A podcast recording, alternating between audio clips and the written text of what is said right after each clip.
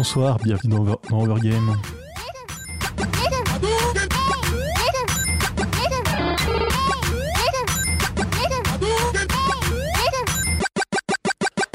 Bonsoir à toutes et à tous, vous êtes sur Cause Commune 93.1 FM à Paris en Ile-de-France ou sur causecommune.fm. Vous pouvez donc nous écouter directement sur le site partout dans le monde, mais également vous pouvez trouver des liens bah, de un peu tout. hein. Donc on a un Facebook de la radio et un Twitter pour suivre l'actualité. Euh, également, vous avez le lien du chat si vous voulez discuter avec nous. D'ailleurs, je n'ai pas salué le chat encore, je ne sais pas s'il y a encore des gens. Bonsoir le chat. Et surtout, très important, vous pouvez aussi nous faire des dons, enfin faire des dons à la radio, puisque la radio est... bé- euh, tourne grâce à des bénévoles. Donc n'hésitez pas à nous soutenir ce soir jusqu'à 22h30, euh, comme tous les lundis soirs, on va faire donc l'émission Overgame, où on va parler de jeux vidéo. Et ce soir, comme c'est là, je sais plus combien de émission. 28. 28e, on s'est dit qu'on allait discuter de qu'est-ce que c'est qu'un jeu vidéo, parce que quand même depuis le début on se pose la question, on s'est dit que ce serait intéressant d'en parler. Mon équipe habituelle à ma gauche, Aurélie, Salut en régie en face de moi, Lucas, Bonsoir Hervé. Et à ma droite, Léo. J'essaie d'être conventionnel, cette fois je dire bonsoir Hervé. Bah, c'est parfait. Voilà. Et derrière moi d'ailleurs, qui m'espionne, je crois, j'ose pas m'en tourner, il y a Quentin dans un canapé qui nous surveille toujours hein, pour qu'on dit pas trop de bêtises.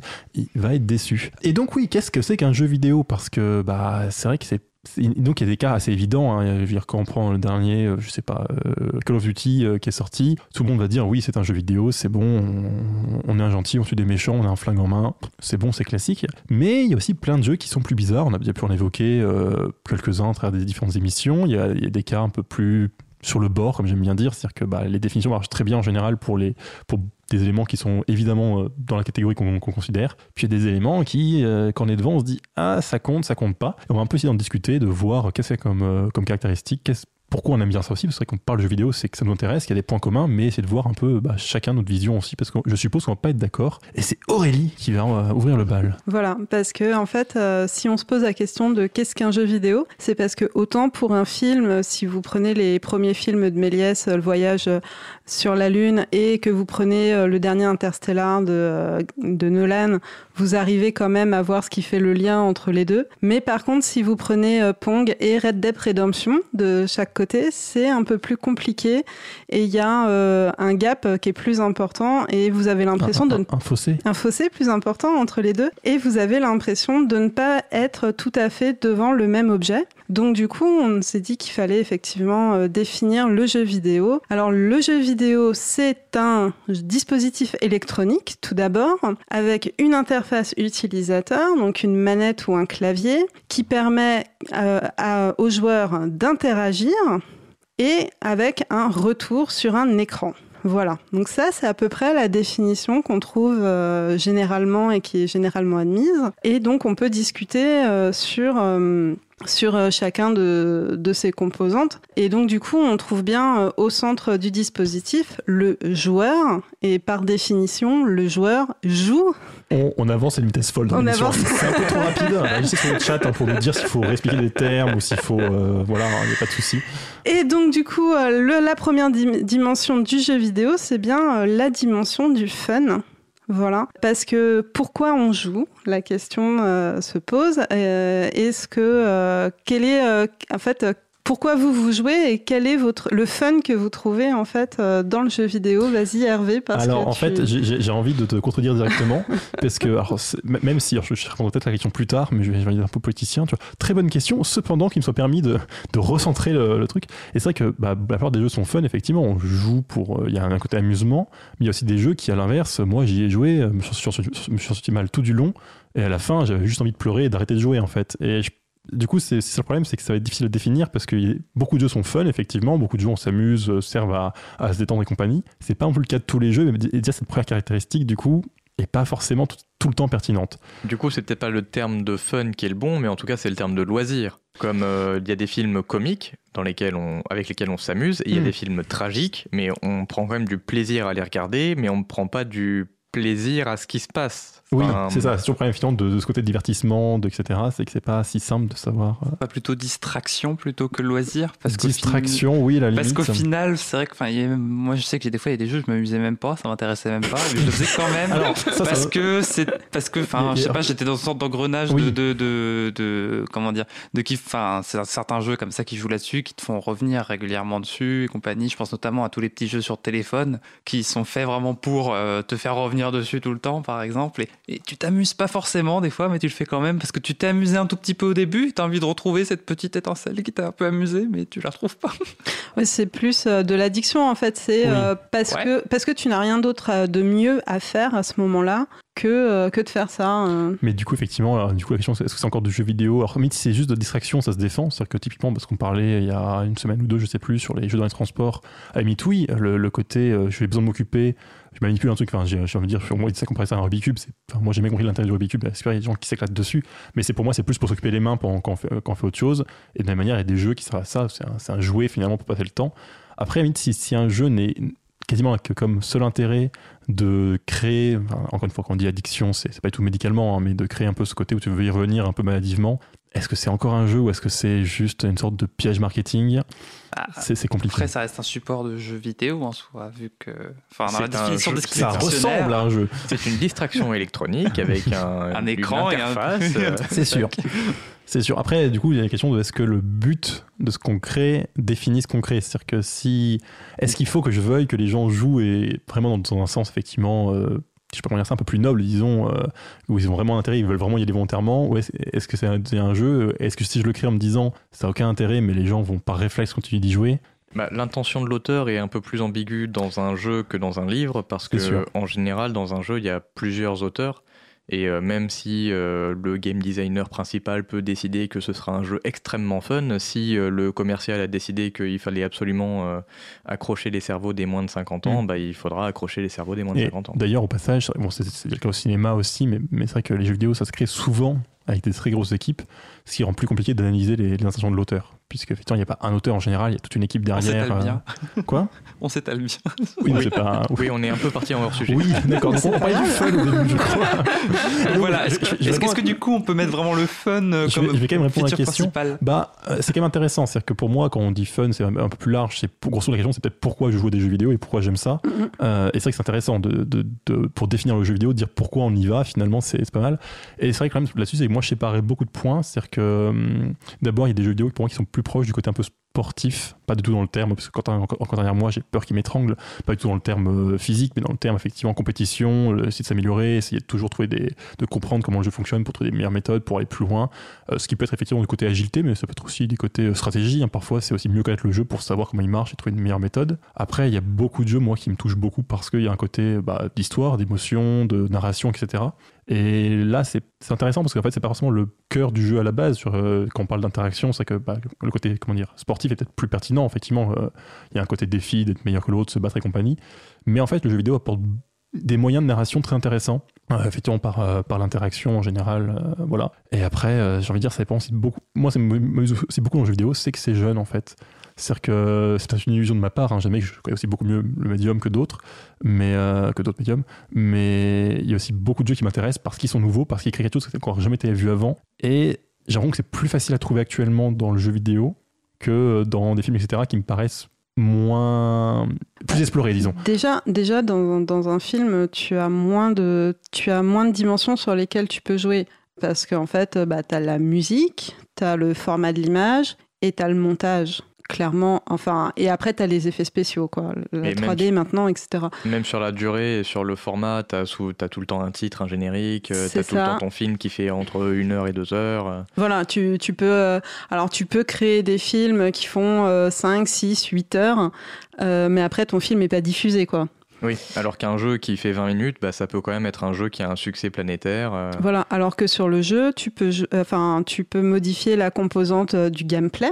Euh, si tu as un même jeu avec un gameplay très rigide ou un gameplay très souple, ce sera Mm. pas du tout le même jeu. Euh, la musique, euh, le, le design du jeu, le scénario, bah, le, temps. Le... Et, et du coup, j'ai une question piège. Quel est l'élément indispensable qui définit le jeu Qu'est-ce qui fait que si on l'enlève, c'est plus un jeu? Parce que si on veut une définition, c'est une bonne méthode. Alors, c'est une question piège de mon point de vue, parce que je pense pas qu'il y ait un élément qu'on puisse enlever, qu'on puisse dire c'est plus un jeu, c'est encore un jeu. Alors, les premiers jeux n'avaient presque pas de musique. Les premiers jeux avaient que des sons. Voilà. Et même sans son, y a- même quand il n'y a pas de son, euh, il y a quand même pas mal de jeux où on peut couper le son et ça reste un jeu très amusant. Voilà. Donc, par, par, on, peut faire, on par peut élimination. Faire par élimination. Bah oui et non en vrai Euh, parce qu'en vrai on, on peut on peut s'amuser à créer un, un- je pense qu'on peut créer comment dire un type de jeu par euh, par élimination. Limite, moi je dirais bien que sans gameplay Euh. ça marche pas, mais sinon sans image ça peut se faire, sans son ça Ah bon peut se faire. Bah oui euh, sans image il existe bon c'est pas très courant parce que c'est pas un public très ciblé en général, mais il existe quelques jeux pour aveugles. Oui, et même sans forcément euh, des jeux prévus pour, il existe des jeux qu'on qu'on peut jouer sans l'image, euh, entre des jeux de combat. C'est Des jeux très- très- audio dans ce cas-là, par Non, pas forcément. Il y, a- y des jeux Non, euh, des jeux normaux, enfin des jeux normaux, des jeux prévus pour les, pour population euh, pour les valide, voyants. voyante, voilà. Euh, et en fait, euh, soit juste avec les, le sound design, tu peux te naviguer dans le- dans l'univers du jeu. Euh, soit il y a des interfaces euh, qui font un peu le lien, euh, comme des lectures d'écran, qui lisent tous les noms de tous les boutons à l'écran euh, très rapidement. Et en fait, quand tu es aveugle, tu apprends à écouter rapidement et donc tu peux reconnaître euh, où sont les boutons et à quoi ils correspondent. Et donc tu peux interagir avec l'écran, même si c'est pas vraiment euh, avec euh, l'écran de la même façon qu'un voyant peut le faire. D'accord. Mm. Il faut des écrans en braille quand même. Euh, bah, ils ont fait des manettes en braille, hein, où euh, en fait ils ont fait des téléscripteurs hein, et le, le téléscripteur reprend ce qui est sur l'écran et tu lis en braille en fait. Voilà. Pratique, ça doit être bien. ça. Et, et du coup, pour les autres éléments, c'est vrai que bon, on- ce sera plutôt de la partie euh, de la suite, mais on va peut-être évoquer le fait qu'il y a des jeux où le côté ordinateur est pas forcément si présent que ça ou un peu ambigu. Il y a des jeux sur le côté où l'interaction est très en retrait au minimum. Et du coup, effectivement, c'est un peu le problème, c'est qu'en fait, bah, il y a des jeux sans histoire aussi, Oui, beaucoup. alors, ça, ça, il y en a beaucoup, effectivement. Des jeux où on te balance juste en mode des jeux minimalistes. Enfin, moi, je pense là, typiquement, il y a Super Hexagone qui m'a- m'apparaît en tête. C'est le côté de tu es un triangle sur une forme, il faut esquiver des formes. Salut Où effectivement, le scénario est du coup assez vite résumé. Voilà. Euh, mais, euh, mais du coup, effectivement, je pense que c'est aussi un ensemble. C'est-à-dire qu'on a comment dire encore une fois on a des jeux qui sont évidents parce qu'ils cumulent tous les, toutes les caractéristiques. On va on va avoir une histoire un gameplay euh, du son des, des images on a une console une manette. Puis il y a plein de jeux qui vont dire ah bah nous on prend pas ça on prend pas ça. Et du coup pour dire où est la limite c'est assez compliqué. Parce qu'effectivement il va y avoir des éléments à chaque fois. Dire bon en vrai ça va être aussi un peu les, par- les parties suivantes de prendre des exemples plus précis hein, de, de Mhm. dire celui-là à la limite pour telle raison. Mais du coup c'est vrai que c'est compliqué de déterminer précisément un ensemble de caractéristiques pour, et du coup faire une définition stricte. Et du, du coup, pour l'anecdote, en fait, euh, pendant très longtemps, il y a eu des, une difficulté euh, de définition au niveau juridique, même en France, Mhm. où en fait, euh, au début, ils avaient défini euh, le jeu vidéo comme un logiciel, et après comme une œuvre audiovisuelle, et après ils ont dit ah oui, mais en fait non, ça ne peut pas être que la dimension logicielle. Il faut que ce soit, en fait, c'est euh, le c'est le logiciel, mais c'est aussi euh, la musique, c'est aussi euh, le, le, le design, c'est euh, les éléments narratifs, etc. Et en fait, euh, du coup, finalement, il y a pas, ils n'ont pas réussi à Mm. faire une définition juridique qui très précise en fait. D'ailleurs, j'imagine que c'est compliqué pour tout ce qui est plagiat, du coup, effectivement, pour définir quel élément on peut reprendre ou pas d'un jeu et à quel, moment c'est du plagiat. C'est-à-dire qu'effectivement, si je fais une histoire euh, d'un plombier italien euh, qui va sauver une princesse, est-ce que je plagie Mario ou pas, sachant que si le jeu est complètement différent, est-ce que ça compte? À l'inverse, il y a eu plein de, de copies de Mario mais qui justement ne modifiait que le côté visuel, hein, on mettait, en- on mettait au-dessus de la place. euh, Et la question du coup c'est est-ce que c'est le même jeu ou pas? Et c'est compliqué j'ai envie de dire parce que d'un côté oui, enfin si on prend vraiment le même, comment dire, si vraiment on prend le même code qui est derrière, on change juste les images à l'écran, en soi bien sûr qu'il y a quelque chose en commun et pourtant, bah pourtant, ça peut raconter quelque chose de différent, ça peut quand même être un jeu très différent, ou même euh, un jeu plus ou moins, plus moins agréable. hein. Typiquement, il y a des. Alors, c'est pas des copies, mais il y a des jeux qui s'amusent à complètement retourner les codes. Il y a des jeux qui disent, bah voilà, on va faire un jeu, mais euh, les pièces, euh, si vous les touchez, vous mourrez. Par contre, les pics, c'est cool, ça vous fait rebondir, vous sautez plus haut. Et en fait, ça fait des jeux absolument atroces parce que bah, vous êtes tellement habitué à, à des codes que bah, vous, c'est très compliqué d'esquiver les pièces et de foncer sur les pics. Et- Sachant qu'en plus, toutes les bonnes intentions des développeurs originaux se C'est ça. transforment en intentions machiavéliques. Mais, mais du coup, effectivement, ça veut dire que c'est. Enfin, je sais pas dire ça, on pourrait penser qu'il y a juste le fond qui compte, le code, etc., vraiment la manière dont ça interagit, mais en fait, même le visuel donne beaucoup d'indications, beaucoup euh, beaucoup d'importance. Même plus simplement, il y a des jeux en fait en passant euh, du Japon à l'Europe, euh, c'est le même euh, c'est le même code et en fait ils ont changé complètement tout l'habillage graphique des jeux. Mm. Donc il y en a plusieurs comme ça. Donc la dernière fois on avait parlé de Wendan qui était donc c'est un jeu où c'est des supporters qui battent le tambour en version japonaise et en version européenne et américaine ça s'appelle Elite Beat Agent et en fait vous jouez des, des policiers. Et en fait, tout l'habillage a été complètement changé. Et en fait, dans la version européenne, vous devez aller sauver des gens, etc. Et alors que dans la version japonaise, vous êtes plutôt une équipe de, de supporters et vous devez supporter votre équipe, euh, votre équipe préférée, quoi. Et du coup, c'est pas du tout la Mm. même ambiance, alors qu'en fait, au final, la mécanique est exactement la même. Euh, il y, a beaucoup de jeux de plateforme aussi euh, à l'époque hmm. des, premières consoles qui étaient comme ça. Où le jeu était le même, mais en fait on mettait dessus un habillage pour, pour changer le. Mais dans ce cas-là, peut-être, si jamais que quelqu'un reprend ça, mais enfin reprend vraiment vol le code et compagnie, c'est peut-être plutôt une histoire de, travail investi qu'au final, si tu changes juste les textures, c'est vrai que tu fais moins de travail que. Oui, non mais, non mais là c'était légal en fait. oui, c'était la même boîte qui a fait ça. Du coup, la question qui se pose effectivement, c'est si on peut reprendre un même jeu et juste changer l'apparence, est-ce que c'est un jeu différent enfin, je veux dire, du coup, du coup est-ce que c'est le même jeu ou pas Du coup, ça, touche vraiment la question de bah, du coup, c'est quoi le jeu en particulier? C'est que bah, si tu te fais de l'argent sur le travail de quelqu'un d'autre euh, sans sa permission, c'est peut-être un non, mais de toute façon, là, pour, moi, il n'y a pas une question morale ou euh, légale. C'est juste la question, effectivement, de réussir à comprendre. Et comment dire La question, c'est comment tu différencies deux jeux différents. Je pensais qu'on faisait la définition légale du plagiat, là. Aussi, mais moi, c'est une définition philosophique, tu vois. Après, oui, le côté légal peut être une solution aussi pour définir, mais ça amuse beaucoup moins que le côté philosophique. Euh, du coup, peut-être qu'on va faire la pause euh, musicale et puis on, le débat plus tard. On prendra derrière. On va avoir du mal. On vous laisse diriger tout ça. Euh, du coup, la première pause musicale, donc c'est Unyielding Wish de Naomi Tamura pour Magic Night Riders. Cause commune, cause-commune.fm. Et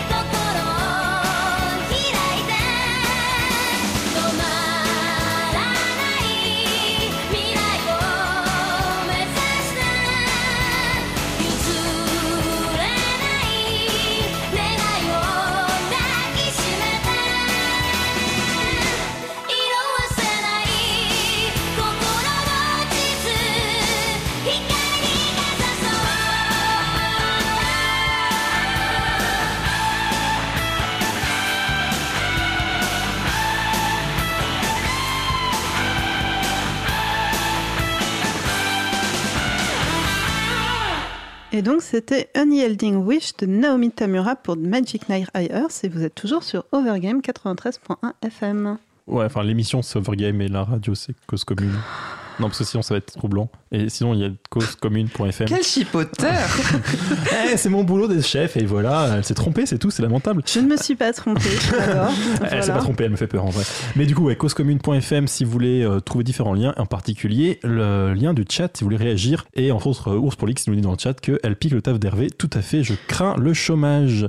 Voilà. Et donc, jusqu'à 22h30, on va discuter un petit peu de ce que ce sont des jeux vidéo, pourquoi on aime ça, pourquoi on en parle, et un peu les cas limites hein, des, des jeux, un peu où on se dit, mais c'est des vidéo ou pas ça Et on va continuer un peu notre débat parce que ça nous amuse de débattre. Et pour l'instant, on a réussi à tellement dériver qu'on n'a rien dit ce qu'on voulait dire jusqu'ici. C'est pas grave. Euh, et donc, du coup, je voulais euh, faire un peu le comparatif. Enfin, faire le comparatif, non, mais euh, vous demander ce que vous préfériez entre les jeux compétitifs et plutôt les jeux de simulation. Parce qu'en fait, c'est vraiment deux types de jeux différents. Vous avez d'une part les jeux un peu défouloirs où le principe c'est d'essayer de faire le high score ou de battre l'adversaire. Et d'un autre côté, tous les jeux de simulation euh, où euh, le but c'est euh, de vivre une autre vie ou euh, tout l'aspect aussi euh, jeu bac à sable qui, qui peuvent ren- rentrer là-dedans. On a le droit de dire Joker ni l'un ni l'autre?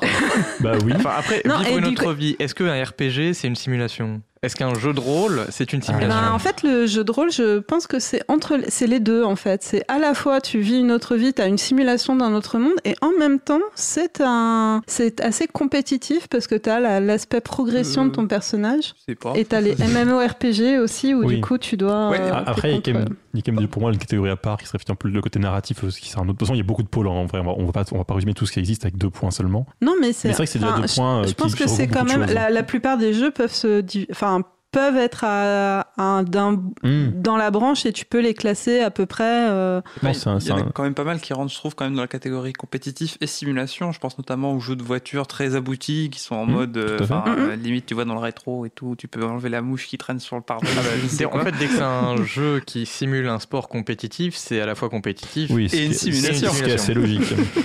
Donc, du coup, Après, moi, j'ai envie de dire, ça dépend beaucoup. c'est- Je peux apprécier les deux de manière très différente. C'est-à-dire que d'un côté, j'ai pu beaucoup jouer à des jeux compétitifs que j'apprécie, qui sont des jeux très intéressants parce que j'aime bien euh, essayer de progresser, de mieux maîtriser le jeu, etc. Et à l'inverse, il y a des jeux qui vont m'intéresser plutôt pour le côté euh, beaucoup plus calme, euh, effectivement, du coup, plutôt simulation, etc.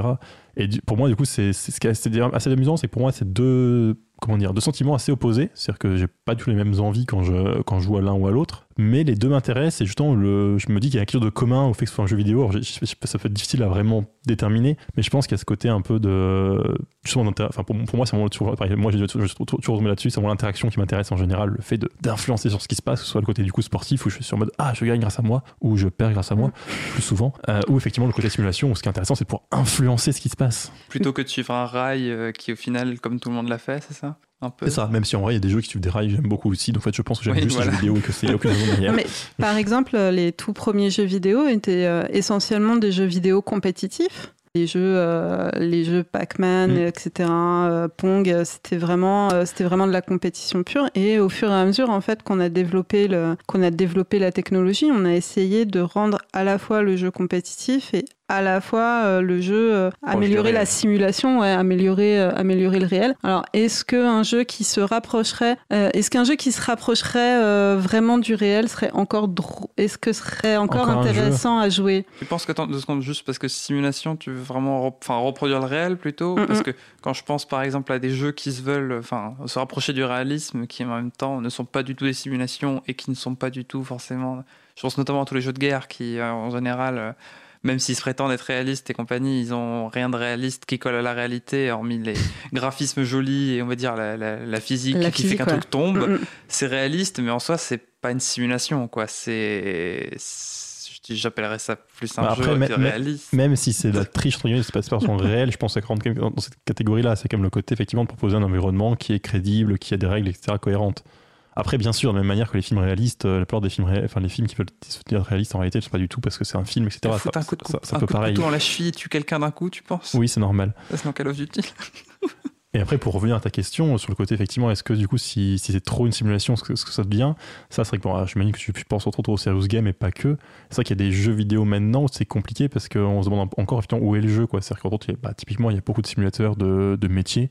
Euh, je, pense, je pense à tout ce qui est jeu de, de, fer- de ferme, tout ce qui est jeu de, de conduite et compagnie, où effectivement on s'amuse vraiment dessus, hein, c'est très drôle. Moi j'ai joué un peu joué à Euro Truck Simulator 2, voilà, je conduisais mon semi-remorque, c'était très amusant. Et en même temps j'arrêtais, je me disais mais pourquoi ça m'amuse? C'est-à-dire que je fais des livraisons en semi-remorque, euh, voilà, c'est même pas très joli. euh, je Et pense que c'est c'est un peu aussi un, un symptôme qu'on peut trouver dans les jeux bac à sable dont on a, Mm. qu'on a vaguement évoqué. Euh, les jeux bac à sable, c'est des jeux où on est euh, lâché dans un environnement et on est libre de, de s'amuser dans cet environnement. Euh, mais personnellement, j'ai beaucoup de mal à m'amuser dans ces environnements parce qu'on est libre de s'amuser, mais euh, globalement, moi, si tu Toi- me lâches toi- dans ce bac à sable, Toi, bah, faut je qu'on de t'amuser, c'est toi, toi, faut- toi, il faut qu'ils disent amuse-toi tout de suite, c'est si Ouais, t'es libre, ça. ça marche pas. Non, mais moi, moi, ce que je, enfin, ma question, c'était plutôt imagine un Call of Duty, mais avec des graphismes tellement précis qu'ils en sont complètement réalistes Mm. et que tu as l'impression, en fait, d'être quel- de- d'être vraiment dans le film. Est-ce que ce serait encore un jeu Alors, je, Ou bon, est- Ou est-ce que en fait le, le style un peu graphique euh, et Mm. la patte, ça te permet de la dissociation qui te permet Bah. de, de jouer en fait? Je pense que c'est aussi une des, une des définitions possibles, c'est quand même le fait que le jeu vidéo, est- alors, je- est-ce que c'est un art? C'est une question compliquée parce qu'il faudrait définir art et on est pas sorti de l'auberge. Mais, euh, mais disons effectivement, euh, pour moi, l'intérêt du jeu vidéo, c'est ça, c'est que c'est créé par des gens avec une intention, avec une idée derrière de ce qu'ils veulent faire. Alors parfois l'idée c'est on veut de l'argent, faire un truc euh, le plus neutre possible, mais mine de rien, même dans Call of Duty, il y a quand même une intention. Et en gros, typiquement, effectivement, le fait de pas, pas être trop réaliste en vrai, parce qu'en vrai, quand tu flingues vraiment des gens avec un pistolet réaliste et compagnie, tu te sens mal en général après. Et du coup, Justement, pour moi, c'est l'idée, c'est que si tu vas trop loin dans le réalisme, effectivement, c'est juste une simulation, c'est plus vraiment un jeu parce qu'il n'y a plus d'intention, il n'y a plus de, il y a plus de volonté de alors, quand je dis message, c'est vraiment sens large. Hein, ça, je dis pas que Call of Duty a un message très très subtil, mais euh, il y a quand même l'idée qu'il faut qu'il faut quelque part un créateur qui, qui prenne des décisions et que si c'est juste, hein, donc si, si un auteur pourrait le faire, pour juste scanner, scanner ta maison et te dire voici, voici ta maison, joue dedans, ça compte plus vraiment. Je sais que les jeux qui tentent de, de rechercher à tout prix le réalisme et d'être le plus proche de la réalité en général sont assez de niche en fait. Enfin, je pense euh, par exemple à Arma qui euh, c'est une, simu- enfin, c'est une série de jeux de simulation militaire et euh, bah, tu joues des opérations militaires qui peuvent durer des fois euh, toute une journée. hein. donc du Parce coup, tu es vie là, là avec tes cinq camarades quoi, toute la journée à attendre sur une route qu'un convoi passe pour tirer dans les pneus et ensuite te barrer. Et tu as fait ça pendant 8 heures. Et voilà, tu as ta simulation. C'est Non, c'est c'est vrai qu'il faut dire à la base, Arma, c'est c'est entre le jeu vidéo et la simulation de guerre réaliste, quoi. Donc effectivement, c'est plus vraiment. euh, Après, c'est quand même un jeu pour les grands enfants qui adorent, qui adorent jouer à faire piou-piou comme s'ils étaient des vrais soldats. aussi. oui, Mm. mais Et du coup, on en arrive à la question avec une transition totalement à l'arrache. Qu'est-ce qu'un bon jeu? Alors, euh, Et en fait, je vais poser la question à Lucas, voilà, parce que Hervé a trop parlé. Vas-y, dis-nous, faux. Lucas, quels Bah, sont tes bons jeux? Mon premier réflexe aurait été de dire qu'un bon jeu, c'est un jeu qui me plaît, mais c'est pas vrai. C'est pas vrai parce qu'il y a des jeux qui me plaisent et que je ne suggérerais pas à qui que ce soit parce que je pense pas que ça vaille le coup euh, pour d'autres personnes. Parce que moi, j'y ai trouvé mon compte, mais je pense pas que ça en fasse des bons jeux. Donc, je, serais tenté de faire une réponse un peu plate du genre euh, un bon jeu, c'est un jeu qui, fait un certain consensus, qui a une certaine unanimité, où euh, plusieurs personnes s'accordent pour dire ce jeu-là apporte quelque chose à l'édifice. Ce qui est marrant, c'est que moi je ferais l'inverse parce que moi j'aime plein de jeux que personne n'aime et du coup je dirais en mode non, non, mais la vie générale ça sert absolument à rien. Moi j'ai raison, ils ont tort. Euh, mais après, du coup, effectivement, définir vraiment ce qui fait un bon jeu, c'est compliqué. Alors, en plus, encore une fois, parce qu'en vrai, si je veux être un minimum objectif, ça va être exceptionnel. C'est vrai que j'admets qu'il y a des trucs que j'aime beaucoup moi, mais qui sont pas du tout universels. Euh, typiquement, j'aime beaucoup, effectivement, quand j'aime beaucoup voir la patte du créateur dans un jeu, j'aime beaucoup comprendre pourquoi il a fait chaque élément, etc. Euh, qui a un regard peut-être plus quasiment d'an- d'analyse que de, que de joueur. Alors que moi, je m'en contrefous, ça. par exemple. Et, du coup, c'est Voilà. ça qui est compliqué. Après, euh, bon, pour reprendre euh, des théories d'autres personnes sur d'autres médiums, il y a l'idée que ce qui compte pour faire un, un bon jeu ou un bon film, peu importe, c'est de bien exploiter le fait que ce soit un jeu et un film, par exemple. Euh, C'est-à-dire que euh, l'idée de dire, moi, Léon, j'ai vu sur le cinéma, donc c'était Karim Debache qui en parlait, je, je sais plus où il, je sais plus où il a récupéré ce, ce truc-là, je crois pas que ce soit de lui. Mais bref, où il expliquait que, par exemple, si tu euh, filmes une pièce de théâtre, c'est pas forcément un bon film, c'est pas une bonne pièce de théâtre, mais tu n'utilises pas le fait que ce soit un film, et c'est un peu pareil dans un jeu, dans un jeu vidéo. Il y a un peu l'idée de dire que si c'est un bon jeu vidéo, c'est que ça utilise le fait que ce soit un jeu vidéo de manière correcte. Mais alors, par exemple, euh, moi j'aime beaucoup question certains. Moi j'aime beaucoup certains point and click où en fait, euh, c'est tu- quoi un point and Alors, un click point and click, c'est un jeu d'aventure où euh, tu diriges juste une petite flèche à l'écran et euh, la flèche te permet d'interagir avec euh, certains éléments du décor et euh, pour résoudre des énigmes en fait. Donc tu pointes et tu cliques, c'est ça? Tu Voilà. pointes avec la souris. C'est ça. Ok. Et donc du coup, euh, c'est quand même le niveau, euh, le, degré le plus bas de l'interaction Pas possible. Quoi. Tu as. Euh, pas euh, on forcément. ira plus bas. On ira plus bas. D'abord, effectivement, on peut toujours creuser. Et ensuite, quand, quand je dis utiliser au mieux, ça veut pas dire qu'on utilise tout. Ça veut pas dire que comme tu as un jeu vidéo, il faut absolument que tu aies du son partout, que tu aies tous les boutons utilisés, euh, que, la- que ça flash à l'écran compagnie. C'est pas parce que tu peux avoir 60 images par seconde qu'il faut absolument qu'à chaque seconde, il se passe un truc tout le temps, toutes les 60 de secondes. C'est plutôt l'idée de dire que si tu pouvais faire un film à la place, c'est probablement que tu as raté quelque chose. Et en l'occurrence, euh, même si effectivement, il y a des jeux qui sont assez minimalistes, simplistes, etc., mais ils utilisent quand même le fait que ce sont des jeux vidéo. Par exemple, typiquement, un point and click, ce qui est amusant, c'est de chercher, comprendre, se dire Ah, mais en fait, il fallait combiner le poulet avec la clé, c'était évident. Et, du coup, effectivement, il y a quand même quelque chose qui fait que ça pourrait pas être autre chose qu'un jeu. Tu, tu pourrais pas faire un point and click qui ne serait pas un jeu au final. Et du coup, en soi, au moins de ce point de vue-là, c'est au moins un jeu qui exploite correctement le fait que c'est un jeu. Après, est-ce que c'est un bon point and click ou un mauvais point and click Euh, Ça va reposer une question plus compliquée à chaque fois. euh, Après, un résoudre. souci que j'ai avec la définition que tu emploies, c'est le rapport que tu en fais avec le cinéma. Euh, c'est que personnellement, je pense que les définitions du genre euh, un bon film, c'est un film qui exploite bien les clés du, de la cinématographie, euh, c'est une définition qui convient aux cinéphiles, aux gens, vrai. aux gens qui savent apprécier les codes du cinéma. Et euh, personnellement, je ne sais pas les apprécier. Je sais qu'ils existent. Et euh, quand j'entends certaines personnes en parler, euh, je les entends euh, par- comme quelqu'un qui parle du solfège sur France Musique. Euh, c'est des gens qui ont l'air de s'éclater dans ce qu'ils racontent, mais globalement, ça m'intéresse pas du tout. Et quand ils passent trois musiques différentes interprétées par trois groupes différents, j'entends trois fois la même chose. Et eux, ils sont là. Ah oui, j'ai préféré l'interprétation A. Après, j'ai envie de dire, faut, faut quand même l'avouer assez vite dans cette émission. voilà, c'est qu'on donne des définitions et des avis. Je ne pense pas qu'il y ait une définition qui, qui définisse le jeu vidéo ou qui définisse ce que c'est qu'un bon jeu vidéo. Je pense qu'il y a plein de moyens d'interpréter euh, ce qu'on apprécie. Et du coup, typiquement, moi, effectivement, je pose une définition qui m'intéresse beaucoup parce que c'est vraiment des éléments qui m'intéressent. Après, euh, la définition de dire, bah moi, c'est un bon jeu vidéo, c'est quand je rentre du boulot le soir, je suis claqué et je veux pouvoir passer une heure tranquille à tuer des zombies. Honnêtement, c'est une définition qui se vaut tout à fait.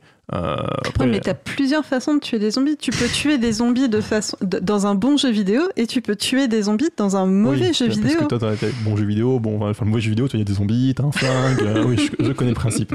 Euh, Non, il y a- après, il y a- après, oui, il y, a, il y a quand même quelques critères objectifs euh, qui sont, par exemple, si j'appuie sur un bouton et que mon perso est censé sauter, je veux qu'à chaque fois que j'appuie sur le même bouton, Oui, le perso saute. L'absence de bugs, il y, a des cohé- il y a une certaine cohérence, etc. M- Même s'il peut toujours y avoir des jeux qui disent, mais tel code que vous dites que c'est bien, nous, à l'inverse, juste pour se marrer, ce sera quand même bien. Ça arrive toujours, il y a toujours un- quelqu'un qui crée un truc juste pour te dire, non, mais là, on pourrait faire différemment et ça marche quand même.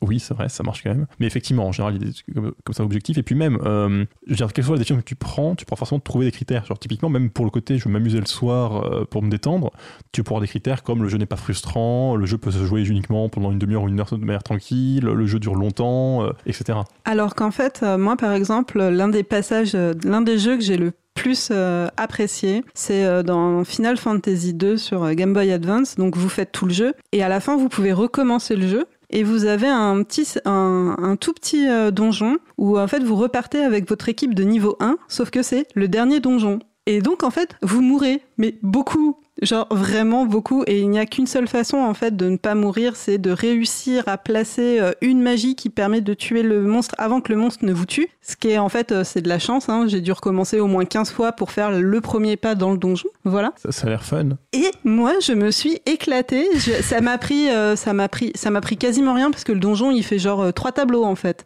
Et euh, moi, ça m'a, ça a dû me prendre une heure à faire mes trois tableaux pour avancer en, passant, en partant avec mes personnages de niveau 1 euh, et sortir, sortir de ces tableaux-là. Et j'ai trouvé ça super fun. Donc, donc, en fait, tu es la démonstration qu'on n'arrivera pas à donner une définition de ce que c'est qu'un bon jeu, c'est ça. C'est euh, parce que en, en vrai, moi, c'est pareil. hein, Il y a des jeux que je joue, je pense que les beaucoup de gens me regarderaient en mode mais pourquoi ce jeu t'amuse euh, Enfin, typiquement, j'apprécie bien, j'apprécie beaucoup. C'est pas vraiment sur les jeux eux-mêmes, mais presque autour, aller fouiller les wikis pour aller voir comment tout marche et pour dire, eh, mais si je plante des carottes le troisième jour et des épinards le quatrième, ça fait un combo qui permet de gagner plus d'argent. J'ai passé 5 heures à tout lire pour vérifier ça.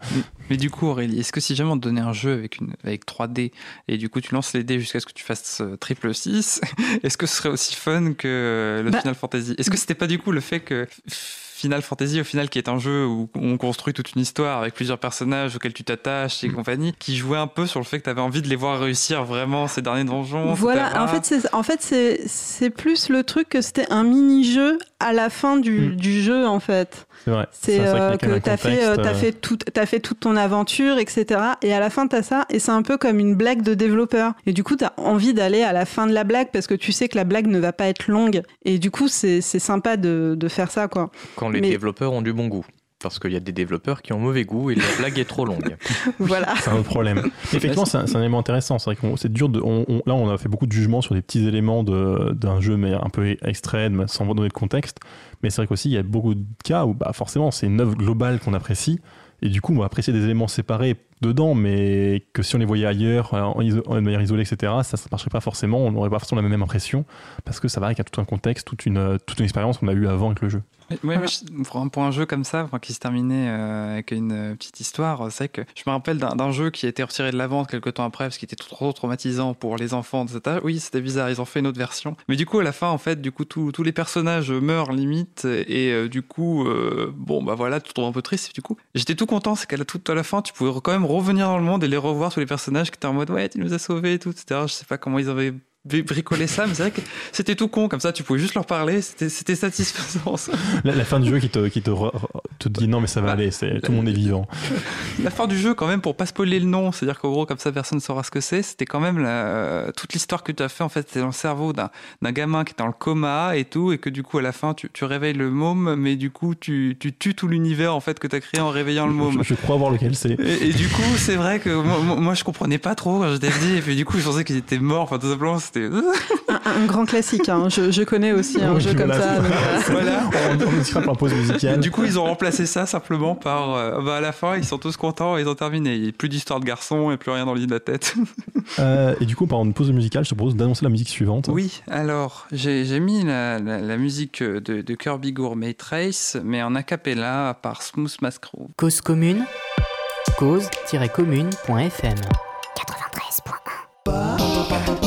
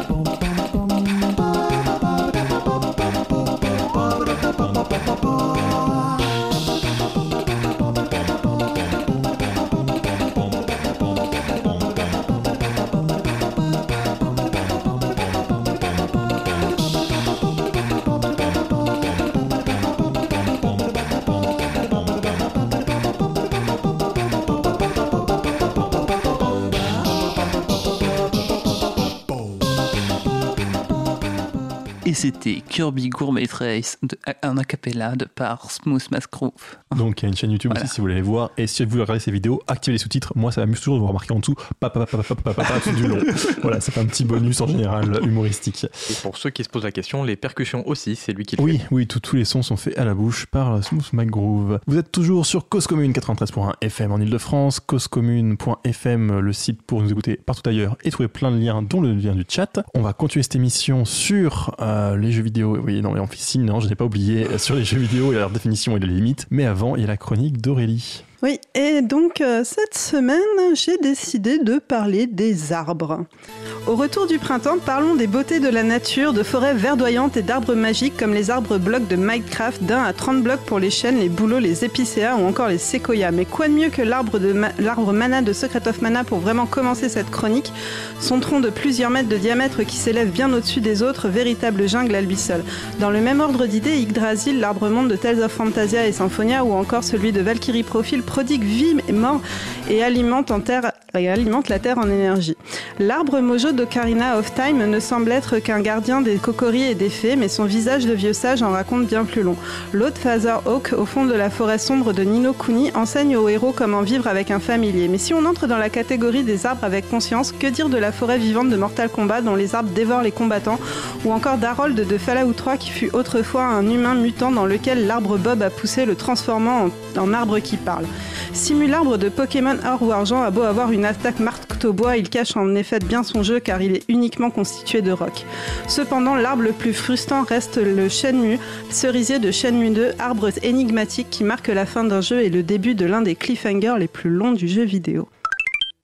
Moi- ça m'a pensé aussi à, donc, il y a Grow Up et Grow Home, où en fait, tout le concept, c'est que tu un petit robot qui va faire grand- grand- grandir une immense plante et tu vas l'escalader tout du long avec ton petit robot pour la faire plus grandir après. Oui, mais généralement dans mes chroniques, je ne mets que des jeux que je connais. Oui, non, mais c'est pas moi, je dis jeux et moi pour faire croire que j'ai une culture également. Et quand même, donc là, effectivement, on a un, un peu débattu dans tous les sens sur un peu ce que c'est le jeu vidéo pour nous. Et on s'était dit effectivement que pour un peu le définir, c'est intéressant de voir les cas un peu limites. Et donc, en particulier, on va un peu s'intéresser aux jeux qui sont des jeux vidéo sur ordinateur, mais l'ordinateur euh, fait à moitié. Oui, c'est-à-dire que euh, on a dit que le jeu vidéo c'était des jeux électroniques euh, avec un- de l'interaction et un écran, et euh, on peut aller assez vite euh, sur les bords de tout ça. Déjà, euh, si on re- remonte euh, au début du jeu vidéo, euh, les jeux vidéo sont apparus dans les salles d'arcade.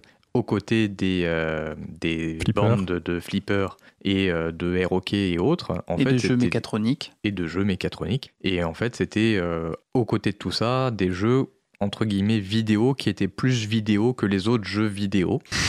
Mais quelque part, c'est pas vraiment si simple que ça à différencier parce que si c'est juste euh, une interface avec laquelle on peut interagir avec la machine et ensuite il s'affiche un truc à un écran, euh, si on prend un truc de fête foraine basique, un punching ball où on tape le plus fort dedans possible et il s'affiche euh, la puissance que tu as délivrée dans ton coup, eh bah, c'est un jeu vidéo? Point d'interrogation. Même les flippers, il me semble, alors je sais pas où c'est à l'époque, mais au moins maintenant, intègrent des écrans, ils réagissent un petit peu. Il y a, enfin, je, je- je Une crois qu'il y a plus- lumière de Il y a plus partout. ou moins un scénario entre guillemets à chaque fois, avec un peu les trucs que tu débloques, des petites animations, etc. Et tout un système de score et compagnie un peu plus évolué que juste euh, la balle qu'il faut maintenir longtemps en l'air. Oui, bah, même les premiers flippers, en fait, il y avait des parties mécaniques pour euh, mettre une histoire. Et Mm. enfin, les, les bornes de flippers sont magnifiques et elles sont, euh, elles sont faites comme ça exprès. Enfin, t'as tout intérêt à faire une belle borne pour que les joueurs restent dessus pendant très longtemps. Euh, mais effectivement, maintenant, les, même les bornes de flippers récentes ont elles aussi des écrans. on retrouve des écrans partout, en fait. Donc, c'est plus vraiment un facteur. Suffisant pour définir ce que peut être un jeu vidéo, à moins qu'on considère qu'un flipper avec un écran, c'est un jeu vidéo. Et les bornes interactives dans les musées aussi. Je pense à ça. Parce que c'est. Il y a le personne, vous avez un écran. Et Il y a puis vous l'interaction. pouvez- Il y a l'interaction. D'ailleurs, c'est Eh ben, compliqué ça parce m'amène que. presque à mon point suivant en fait, parce que j'allais parler d'art interactif, parce que Mm. effectivement euh, dans le dans l'art maintenant que les matériels électroniques sont très accessibles, euh, ça devient assez courant d'avoir des, des expositions où tu as toute l'expo ou une partie de l'expo où en fait le, le spectateur, enfin le spectateur, le visiteur euh, peut agir sur l'œuvre, que ce soit euh, directement ou indirectement, juste en bougeant la main à la caméra, et il va y avoir un écran qui affiche quelque chose en réponse. Assez souvent, c'est juste des photos ou des trucs comme ça, hein.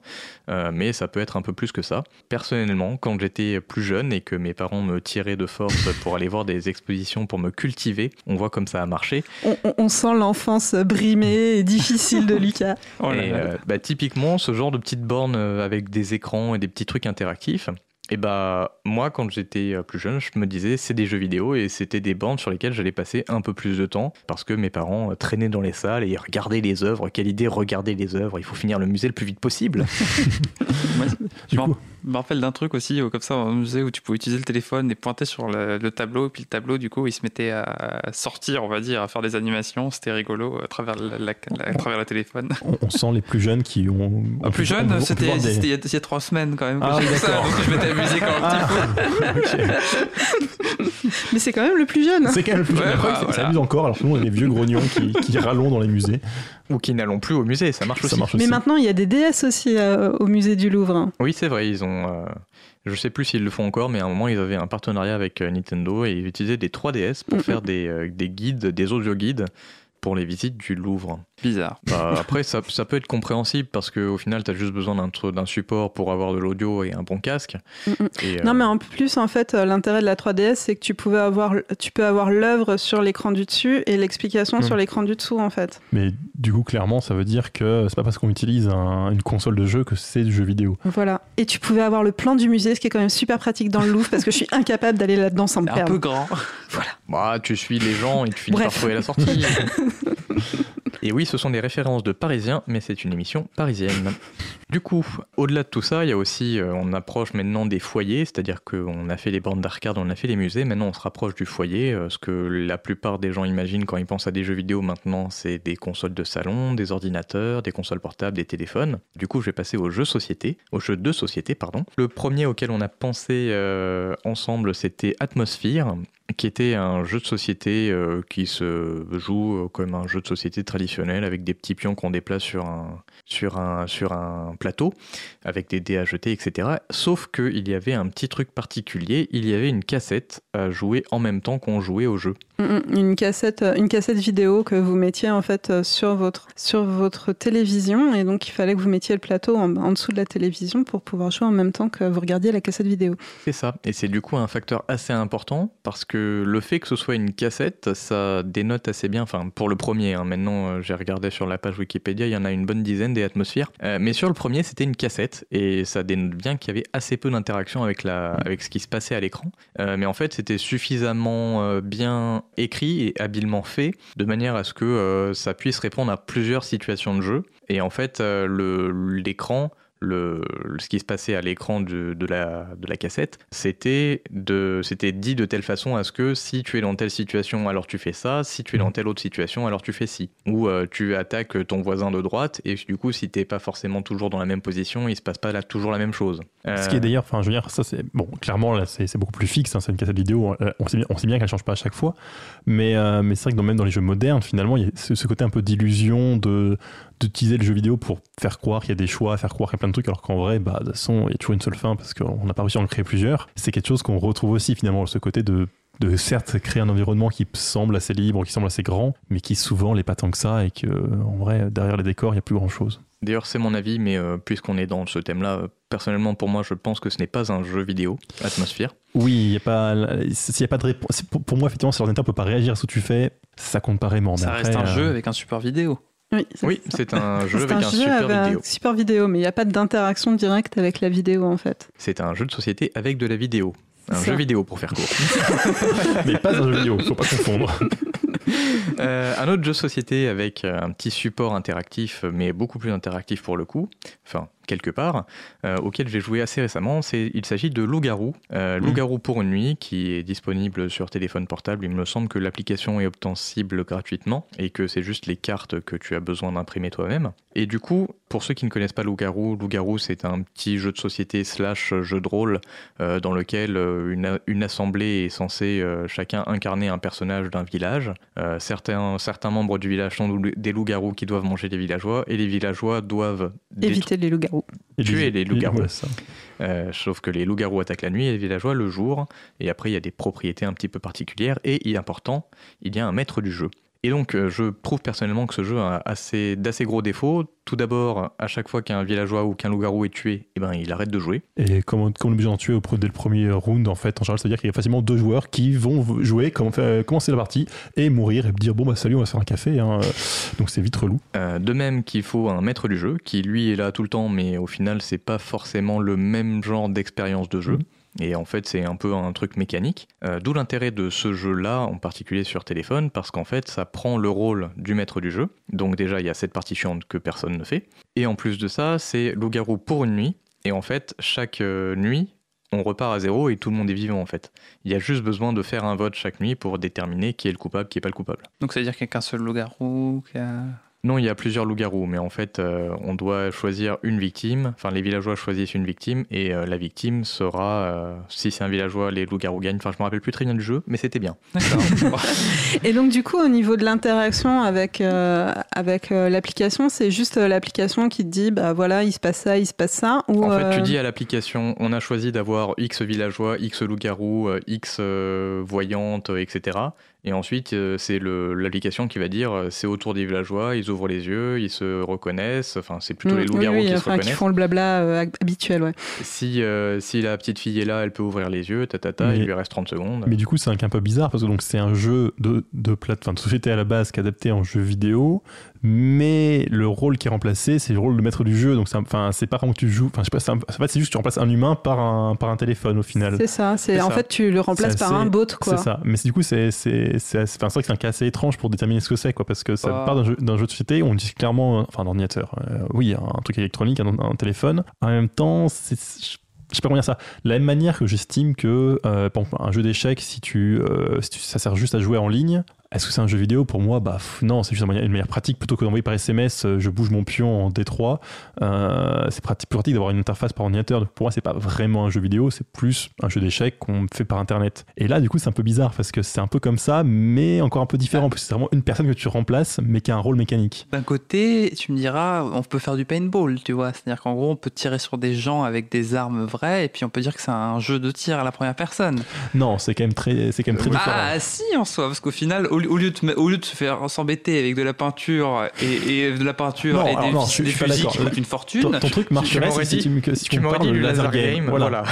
le laser game, c'est ça, c'est que plutôt ton métier avec de peinture, tu utilises des lasers, c'est plus pratique. Mais c'est un, oui, un- le laser un- game, ça un- fait pas un- mal, Un, Call of, pas...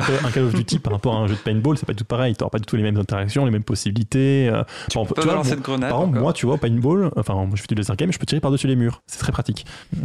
espèce de grand. Je crois qu'on s'est un peu éloigné de la sujet. Très Non, pratique pour tout nos ce que je voulais dire, simplement que je trouve, je trouve pas ça euh, parce que du moment où on peut le faire en vrai, que c'est un bon, c'est pas un jeu vidéo. Après, je- pas encore ça, une fois, je pense pas qu'il y ait une seule définition. Moi, c'est C'est la définition d'Hervé qui est très biaisée, comme Ouais, toutes voilà. les définitions d'Hervé.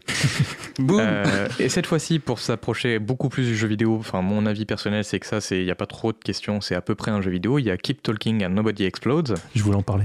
Zut alors, qui est un jeu vidéo un peu particulier puisqu'il se joue à deux. Et en fait, une personne joue vraiment un jeu vidéo et a devant elle, devant lui, elle, la personne a devant elle un écran avec euh, une mallette à désamorcer qui contient une bombe avec plusieurs mini-jeux entre guillemets sur la, sur la bombe. Et une autre personne, elle, ne joue pas du tout à un jeu vidéo et est devant un classeur et c'est tout. Et en fait, la personne qui a le classeur a la méthode de désamorcer la bombe, la personne qui est devant l'écran a la bombe, et elles doivent communiquer sans regarder évidemment l'un l'autre pour pouvoir réussir à désamorcer la bombe. Et donc, c'est un demi-jeu vidéo puisqu'on a un ordinateur pour deux. C'est ça. Mais ceci dit, euh, c'est- il y a plein de jeux où on a un ordinateur pour Mm. deux et on joue à deux sur le même écran. Oui, aussi. Après, il y avait euh, tous les vieux jeux, euh, alors les vieux jeux où vous étiez euh, dans un donjon et où euh, pour finir le jeu, vous étiez obligé de tracer la carte à la main à côté parce que sinon vous pouviez pas vous en sortir. Ah, c'est ça, plus- Master. euh, C'est plus les jeux volontairement difficiles à C'est un l'époque. peu différent. euh, C'est-à-dire qu'en gros, il y a plein de jeux d'énigmes, effectivement, où, on te demande de faire un effort autour du jeu, de prendre des notes, de réfléchir, etc. Mais là, c'est plus effectivement que le jeu dépasse de l'ordinateur. Alors qu'effectivement, dans Captain Nobody Die, il y a- il y a un jeu très sympathique, hein, je vous conseille d'essayer. Effectivement, ce qui est amusant, c'est que bah, un des deux joueurs, certes, interagit avec l'écran, mais finalement, c'est même pas super intéressant. Enfin, le but, c'est juste de pouvoir effectivement enlever les bons fils, etc. Il n'y a pas une interaction super subtile. Et l'intérêt du jeu, ça consiste vraiment, effectivement, d'abord, c'est très, amusant d'être dans la condition de feuilleter ton manuel de, déminage et, d'être vraiment dans la situation réelle, entre guillemets. Il y a vraiment une sorte de jeu de rôle qui se crée. Et effectivement, en fait, ce, qui, est vraiment intéressant là-dedans, c'est vraiment un jeu d'interaction. Ce qui est drôle, c'est de voir comment les gens interagissent, quelles méthodes ils utilisent, comment ils communiquent et compagnie. Et quasiment, on pourrait s'amuser à faire le même jeu. Alors, ce serait beaucoup plus coûteux, hein, c'est encore une fois une question de coût, mais avec des vraies mallettes, avec des faux machins dedans, il faut couper des fils. Et le jeu serait le même, effectivement. Le jeu vidéo là, il sert juste à simplifier. Et le centre du jeu n'est pas du tout dans l'ordinateur. En soi, c'est pas super intéressant. Le centre du jeu est vraiment dans le fait de comment tu vas communiquer, qu'est-ce que tu vas dire, comment tu vas finir par t'engueuler, parce qu'effectivement, euh, tu vas finir par avoir ras-le-bol que quand tu demandes le nombre de fils, l'autre te répond, bah, il y en a deux, jaunes, trois bleus et cinq rouges, et que tu seras en train de te dire, j'ai demandé le nombre, j'ai pas envie de savoir la couleur. Et, du coup, effectivement, c'est une sorte d'un peu d'évolution logique des jeux de plateau qu'on a vu avant, où c'est vraiment un jeu vidéo en soi, parce qu'on l'achète sur sur, un, sur un truc pour acheter des jeux vidéo, on l'installe vraiment, etc. Et en même temps, c'est une sorte de jeu de plateau aussi à pas côté, quoi. Complètement. Et du coup, maintenant qu'on a bien éteint ce sujet, je vais passer à un autre sujet. Un jeu vidéo dont on a beaucoup parlé et dont on entend assez souvent euh, parler, il y a Pokémon Go, qui est un jeu complètement vidéo sur euh, téléphone et qui a une particularité un peu spéciale, c'est qu'il faut se déplacer dans le monde réel. Faut vraiment marcher? Faut vraiment marcher pour pouvoir aller à des endroits où certains Pokémon apparaissent. Donc les Pokémon sont les petites créatures que vous devez attraper. Et dans ce jeu, vaut mieux en attraper un paquet puisqu'il faut les combiner, les échanger contre des bonbons. Les combiner Oui, il faut en fait, il faut les échanger contre des bonbons, ce qui te permet de les. L'échange des animaux que tu as enlevé en dehors. Et dans la, dans, dans, la même. Euh, dans la même veine un peu, euh, maintenant il y a des dans les salles de fitness, euh, ils font des ils, te mettent des écrans de jeux vidéo euh, mm. pour euh, te faire croire que tu avances ou que tu recules, pour te faire, euh, pour, pour te faire pédaler plus en fait. Ça peut être toujours ça, c'est plus sympa, ouais. Les, les voilà, c'est ça. ça, managers. Et du coup, effectivement, il y a ce côté où bah, c'est du jeu vidéo, mais encore une fois, on dépasse un peu du cadre de l'écran. quoi. C'est bah, un autre dispositif pour interagir. un vélo ou, des jambes, enfin. les jambes sont pas manette. Un GPS, bon, c'est pas un truc plus différent qu'un autre. Et du coup, je vais lancer la prochaine pause musicale. Donc, il s'agit de Melody of Life par Nobuo Uematsu pour Final Fantasy 9.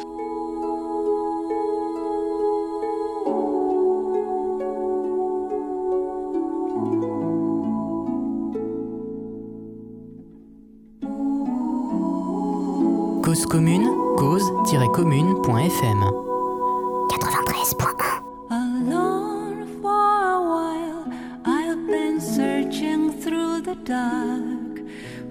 traces of the love you left inside my lonely heart to weave by picking up the pieces that remain. Melodies of life love's lost refrain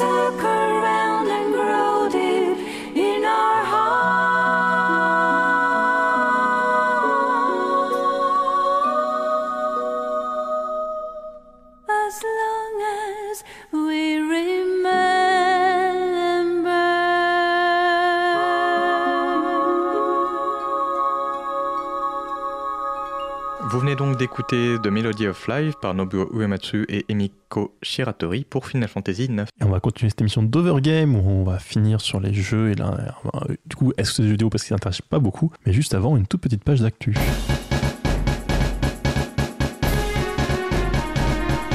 Et en parcourant l'actualité, j'ai appris que le jeu Dead Cells a récemment dépassé le seuil d'un million de ventes, un joli succès pour un jeu indépendant. D'autant plus que d'après les créateurs, ce jeu était un peu la dernière chance de leur studio Motion Twin. Dead Cells, c'est un jeu dont j'ai suivi l'évolution avec plaisir, c'est un jeu de plateforme et un roguelike en accès anticipé depuis 2017 et sorti en 2018. Mais je, ne m'étais pas intéressé plus précisément au studio derrière et c'était une erreur. En effet, Motion Twin est un petit studio de jeux vidéo avec une équipe de 7 personnes située à Bordeaux. Ils avaient créé quelques dizaines de jeux dans free-to-play jusqu'ici et avant donc de se faire connaître avec ce succès récent de Dead Cells. Mais ce qui m'intéresse particulièrement, c'est que, euh, si le studio, le studio est une, scope et qu'il se réclame de l'an- l'anarcho-syndicalisme et en par exemple prétendre recevoir un, salaire égal. J'ai pas vérifié. Difficile de dire, bien entendu, si pour autant la vie est idéale dans ce studio ou s'il échappe aux écueils classiques de l'industrie, mais voir un studio afficher une volonté de proposer des jeux en traitant différemment ses créateurs et obtenir un certain succès tout en affichant une splendide étoile rouge sur leur site et, dans leur logo, c'est déjà une jolie réussite. Si l'on ne connaît pas encore leurs pro- les projets futurs du studio, un premier contenu additionnel et gratuit arrivera fin mars pour Dead Cell, une bonne occasion si vous souhaitez découvrir ce titre. Ouais, dans mes souvenirs, ils étaient quand même connus sur le... enfin, chez les Français, euh, Motion Twins, Ah pour oui. euh, les jeux comme Horde ou compagnie. Oh, euh, je, je, je sais pas suivi enfin, avant, je moi sais pas, c'est bah, c'est peut-être de mon âge, voilà, où on avait commencé à avoir Internet, on était petit, mais Bah, moi, sympa. c'est c'est vrai que j'ai pas, j'ai pas trop suivi à, à ce moment-là. C'est tout avec Dead Cell que j'ai découvert, mais j'ai un jeu que j'ai beaucoup apprécié, mais j'étais jamais allé voir. C'est un petit jeu en fait. Et, et du coup, aujourd'hui, je relancé leur jeu et je confirme effectivement leur, leur logo, un super, une super étoile rouge qui est en évidence quand tu lances le jeu, mais j'avais jamais vraiment fait de lien avec une quelconque orientation politique. Après, malheureusement, de ce que j'en ai compris, ils cherchent pas vraiment à agrandir parce que leur système euh, économico-politique euh, ne s'adapte pas forcément à grande échelle. Oui, forcément. Mais euh, voilà, c'est quand même très cool. Et donc, quand même, on va parler de, jeux vidéo, effectivement, un peu de, de quelle limite. Effectivement, on a vu les, jeux vidéo qui sont pas très vidéo, du moins pas très sur ordinateur. Et l'autre point qui me paraît très important sur les jeux vidéo, c'est l'interaction. Et donc, on va parler un peu des jeux qui, bah, c'est des jeux vidéo, ou peut-être pas, mais en tout cas, ça interagit pas beaucoup. Et donc, moi, le premier point, et ce qui m'amuse beaucoup plus, c'est ces jeux que j'apprécie souvent beaucoup, c'est ce que j'appelle les walking simulators. Enfin, j'appelle, non, ce qui est appelé les walking simulators, donc les simulateurs de marche. À la base, c'est un un peu péjoratif, justement pour se moquer de ce côté-là, en fait. Le fait que, bah, on simule de la marche. C'est-à-dire qu'en général, le walking simulator de base, et bah, on a, on a un terrain de jeu, puis on marche. Puis on va avoir des dialogues parfois de temps en temps, on va explorer quelque chose, mais il y aura quasiment rien à faire. Typiquement, il y a Direster qui est comme ça, qui est très sympathique, où on est sur une île et on marche. Et pendant qu'on marche, il y a des lettres euh, qui, qui, qui nous sont lues. Et on va comprendre comme ça l'histoire euh, du jeu à travers toutes ces lettres. Et c'est pas inintéressant, c'est-à-dire qu'il y a une histoire qui est, touchante, euh, le fait d'in- d'interagir un peu parce qu'on avance, c'est pas tout à fait pareil de- par rapport à un bouquin audio, mais c'est vrai que euh, la question de est-ce que c'est encore du jeu vidéo est- peut se poser puisque bah on fait quasiment rien et en fait bon bah il y a, il grosso modo c'est enfin, pas un couloir mais ça revient au même, c'est-à-dire qu'il y a une direction à prendre, on avance, on n'a aucun choix, on n'a rien à faire et, euh, et du coup on peut se poser la question est-ce que c'est est-ce que c'est un jeu vidéo? Mais justement en fait ce que je trouve intéressant c'est que d'autres jeux permettent de mieux comprendre pourquoi ça peut être ou pas des jeux vidéo et typiquement j'ai déjà parlé de What Remains of Edith Finch, je crois que je l'ai fait en jeu de la semaine une ou deux fois, une fois euh, pas- Oui, pas- deux fois, non mais là, je sais plus quand je voulais dire. Euh, mais en fait, ce jeu est très intéressant parce que, alors d'abord parce qu'il y a des moments où clairement il y a d'interaction, c'est-à-dire qu'il y a des scènes qu'on va revivre où pour le coup il va y avoir beaucoup d'interaction et on va vraiment euh, justement raconter quelque chose à travers ça. Mais même dans les phases où on fait que marcher dans la maison, qu'on réexplore euh, de la maison familiale, on va un peu réexplorer toute notre histoire familiale et toute l'histoire des gens qui ont vécu là. Et bien même là-dedans, même si on peut faire que marcher et regarder quasiment, à part un ou deux moments on peut vaguement ouvrir une porte, mine de rien, on sent que c'est un jeu vidéo parce que le regard est guidé, parce que il y a des réflexes qu'on a, euh, en route sur, comment sont placées les pièces, comment sont placés les objets, de manière à guider le regard, à guider euh, ce qu'on fait, dans quel sens qu'on comprend, qui en- finalement sont des codes vraiment hérités du jeu vidéo. Et du coup là, même si on fait quasiment rien, on va quand même avoir des réflexes d'essayer de comprendre, d'essayer d'explorer, d'essayer de fouiller, de se dire est-ce que je vais d'abord à gauche ou à droite en se disant bon alors du coup est-ce que je préfère tout explorer ou aller vite, etc. Et du coup même- dans ce jeu où finalement il y a très peu d'interaction, on va quand même réussir à, à- dans, le, dans le peu qui reste finalement à euh, obtenir une, une certaine sensation, une certaine, une certaine essence finalement qui va faire du jeu vidéo de mon point de vue. Après encore une fois, ça c'est des jeux qui sont très discutés et ça- certains joueurs se moquent un petit peu de ce style. Je, crois que je n'ai jamais de ma vie touché à un de ces trucs. voilà. Bah voilà, ça doit te manquer Euh, terriblement. C'est pas ton époque, je dirais? Oui, complètement. Bah, en fait, oui, forcément, puisque ça, ça demande déjà un environnement un peu réaliste. Donc, pas, bon, t'as quand même joué à des jeux un peu plus modernes que des jeux en 2D, mais effectivement, en général, un walking simulator, faut dire de la 3D un peu, un peu sympa si on s'ennuie très vite. Et effectivement, il faut, euh, c'est plutôt un style qui est apparu plus récemment. Euh, au passage, d'ailleurs, sur les walking simulator, il y en a aussi certains qui sont beaucoup plus conceptuels, où on se balade dans un décor et euh, faut, faut espérer apprécier ce qui se passe. D'ailleurs, je en a comme ça qui m'ont personnellement complètement ennuyé euh, parce qu'effectivement, pour le coup, ils étaient beaucoup trop conceptuels. Même si d'autres peuvent être sympas ou juste en marchant, on fait apparaître des, des on dit Shape of the World, j'ai envie de tester, euh, où on fait apparaître le décor au fur et à mesure et c'est magnifique. On ne fait rien, mais c'est joli. Est-ce que Animal Crossing est un walking simulator? Non, parce que là, pour, pour le coup, tu fais beaucoup de choses. Tu, tu vas pêcher, tu vas secouer des arbres, etc. Tu peux trouver ça comme pas possible, mais tu fais quelque chose, tu interagis quand même. Et après, effectivement, dans le chat, on me parle. euh, je vois qu'Aurélie dit que mes avis n'engagent que moi, je, je note. Mais effectivement, on parle de Stanley Parable, effectivement, qui est dans le genre aussi. Alors, ce qui est amusant, celui-là, c'est encore pire, puisque à la fois on n'interagit pas et à la fois on interagit beaucoup. Donc, l'idée de Stanley Parable, c'est qu'on joue un employé de bureau qui se réveille un jour et il y a, un narrateur qui, qui dit qu'il sort du bureau, qu'il va aller à gauche, etc. Et basiquement, on peut choisir de le faire ou pas. C'est-à-dire qu'on peut se balader dans, les bureaux et dans plein de trucs qui vont apparaître au fur et à mesure. Ça, peut devenir un peu n'importe quoi. Et il y a la voix qui nous dit quoi faire et on peut obéir au narrateur ou pas. Et du coup, à la fois, on ne fait rien, puisqu'à la fois, on va juste se balader, marcher. Je, sais plus- je crois qu'on peut sauter, je suis même pas sûr. Il faut que j'y rejoue. Mais comme, à chaque fois, on va avoir plein de choix sur euh, est-ce qu'on fait bien ce qui est demandé ou pas, est-ce qu'on obéit à la voix, est-ce qu'on l'énerve ou pas? Au final, on a quand même beaucoup d'interactions, qui est pas dans un pas dans un style classique, puisque c'est pas ce qu'on a l'habitude de voir dans un jeu vidéo. Les choix sont pas forcément marqués à l'écran, on peut pas tirer sur des ennemis, etc. Mais en soi, on interagit quand même beaucoup, et c'est même tout l'intérêt du jeu, c'est de pouvoir choisir quelle branche on prend, parce qu'il y avoir plein de petits choix qui vont qui vont se cumuler. En fait, on va tester le jeu plein de fois de suite pour voir ce qui se passe dans tous les cas possibles et où ça nous mène.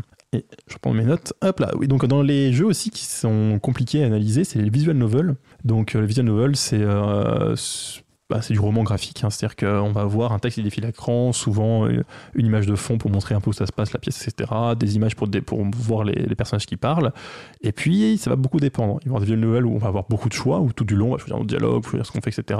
D'autres où quasiment, ça va être un, un roman, effectivement, enfin même pas interactif, qu'on va faire défiler à, la souris, mais qui finalement ne, ne demandera aucun choix. Et là, c'est souvent aussi discuté comme étant faisant partie du jeu vidéo ou pas. Et encore une fois, c'est assez amusant parce que selon les exemples de jeux, malheureusement, cela, j'y ai pas beaucoup joué, je ne pourrais pas en citer précisément, mais il y a quand même des jeux qui vraiment proposent des histoires interactives avec vraiment des choix, vraiment quelque chose d'intéressant et euh, tout un côté jeu vidéo effectivement qui apparaît.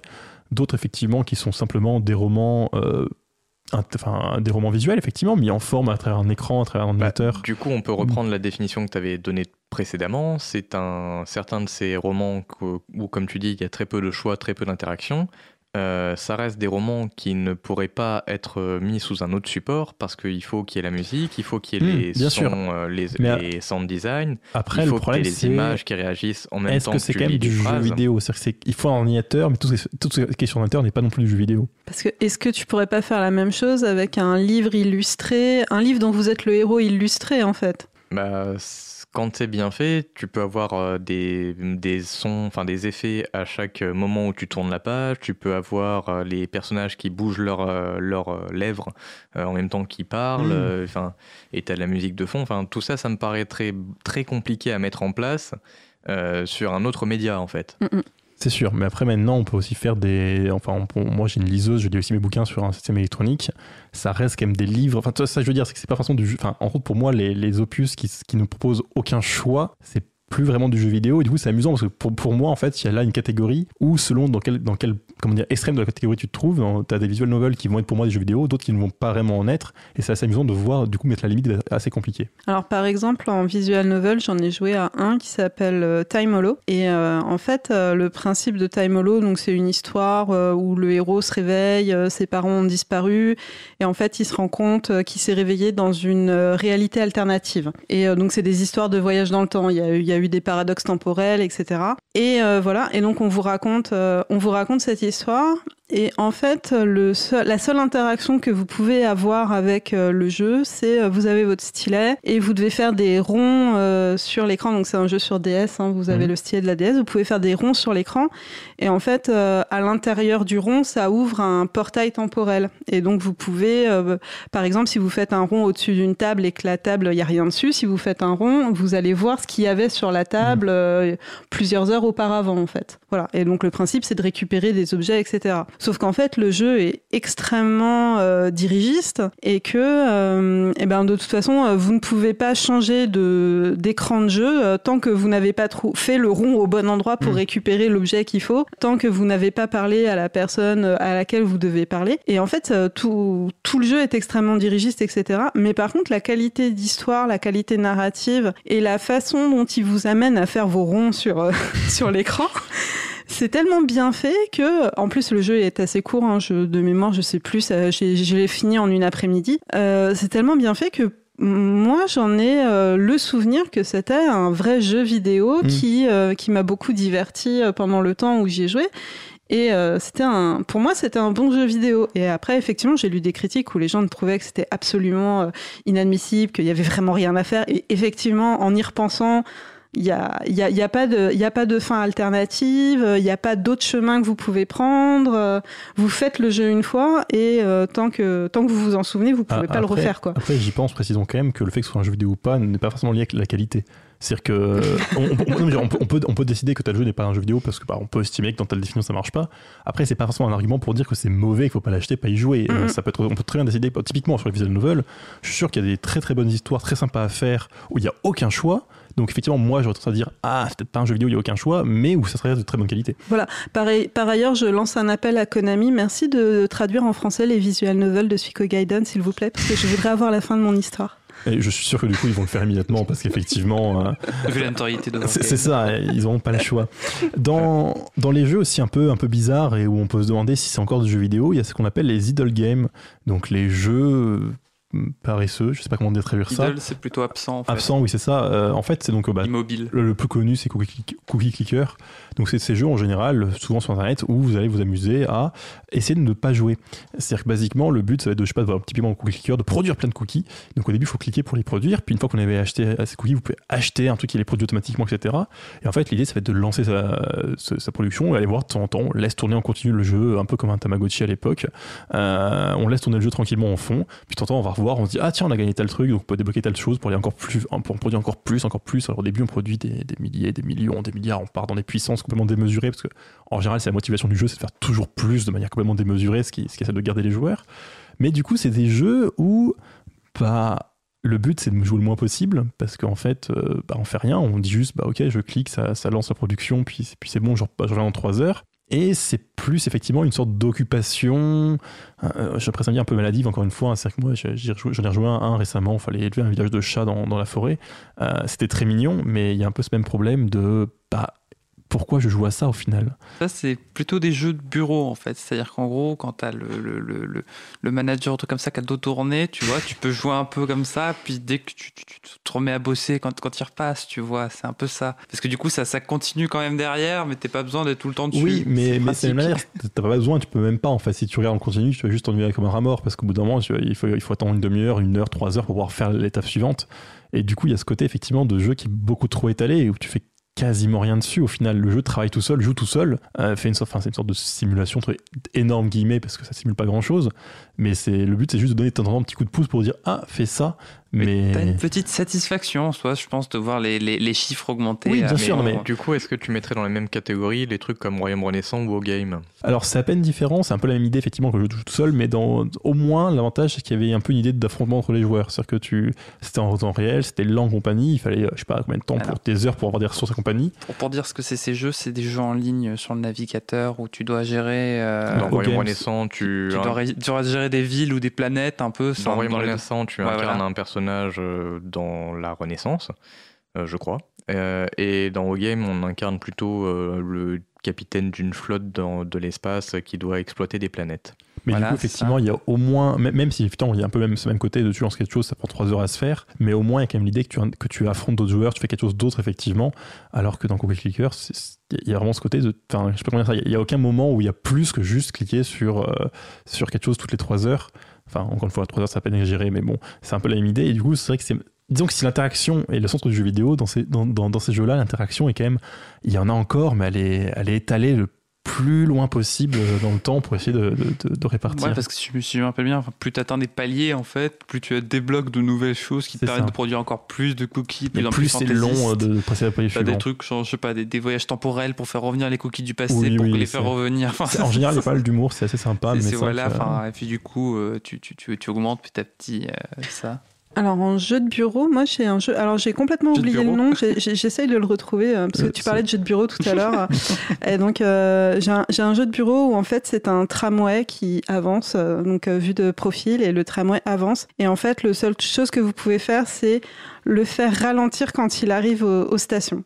Et s'il ralentit pas assez, ben, il passe tout droit à la station. Est-ce que c'est un jeu très joli euh, dessiné à la main? Oui, Oui, il est magnifique pour qu'on retrouve pour la pause euh, musicale. mais, Mais je si- si pas à me retrouver Oui, mais euh, prends la pause musicale si tu veux bien, parce que j'ai encore d'autres trucs que je veux dire dans cette partie. Et euh, donc, j'aurai pas le temps de tout faire de toute façon, mais rapidement parler des films interactifs, parce que souvent une moquerie qui est adressée donc, à David Cage qui a créé les jeux, donc euh, je sais plus, Heavy Rain, Beyond Soul et compagnie, où effectivement on se moque souvent en disant mais ça c'est pas un jeu vidéo, c'est un film interactif où t'entends il y a des choix. Et ce qui est amusant, c'est que récemment Netflix et, euh, et donc la série euh, mi- euh, Euh, Black Mirror. Black Mirror. Et si vous êtes des concurrents de Netflix, je me suis rendu compte que j'ai t- eu tort de prononcer ce terme. Euh, Il y a quoi Il y y a. Amazon Prime et OCS euh, et le pro futur truc d'Apple aussi. Merci. Canal Plus. Euh, et donc effectivement l'idée c'est que dans cette en fait c'est donc d'un côté il y a des jeux qui sont des films interactifs où on se moque d'eux comme ça et donc Bandersnatch donc il y a un épisode où euh, c'est un épisode de série mais on fait des choix au milieu donc c'est aussi une sorte de film interactif et ce qui est marrant c'est que ça vient des deux côtés à la fois du coup c'est-à-dire qu'il y a d- d'un d'un côté des jeux plutôt qui sont présentés comme des jeux mais qui ont un peu ce côté de bon bah on fait pas grand chose à part de temps en temps je peux faire des choix dans le film. En général en vrai c'est un peu une moquerie une exagération mais voilà.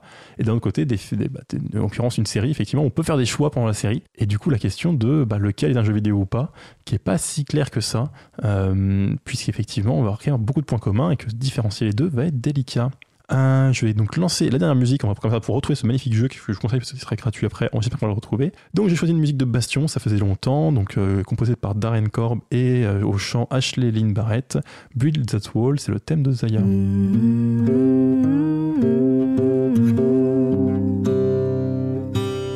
Cause commune, I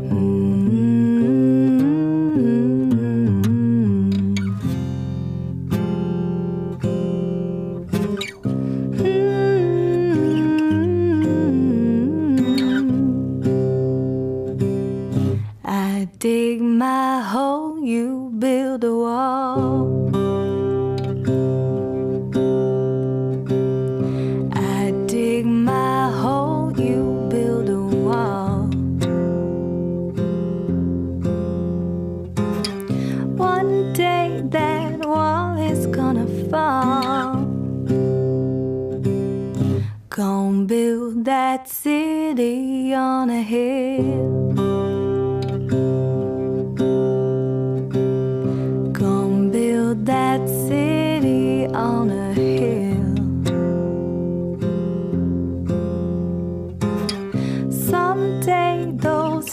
Tears are gonna spill. So build that wall and build it strong, cause we'll be there before too long. Gonna build that wall up to the sky.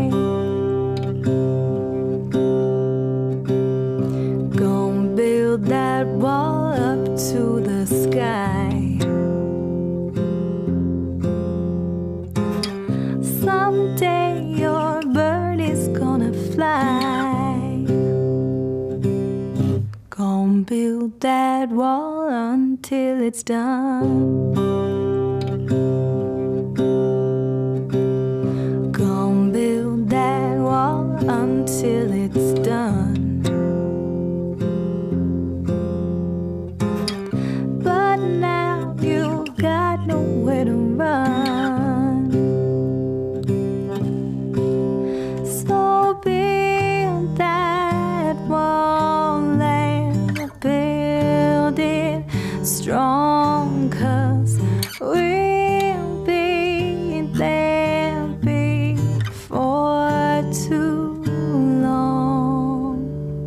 vient euh, une musique de Bastion composée par Darren Korb et chantée par Ashley Lynn Barrett, donc Build That Wall, et qu'on peut remarquer que ça fait penser à des politiciens modernes. Justement, ce qui me semble dans cette musique, c'est que c'est le, thème d'une nation euh, qui est contre celle qui veut justement construire un mur.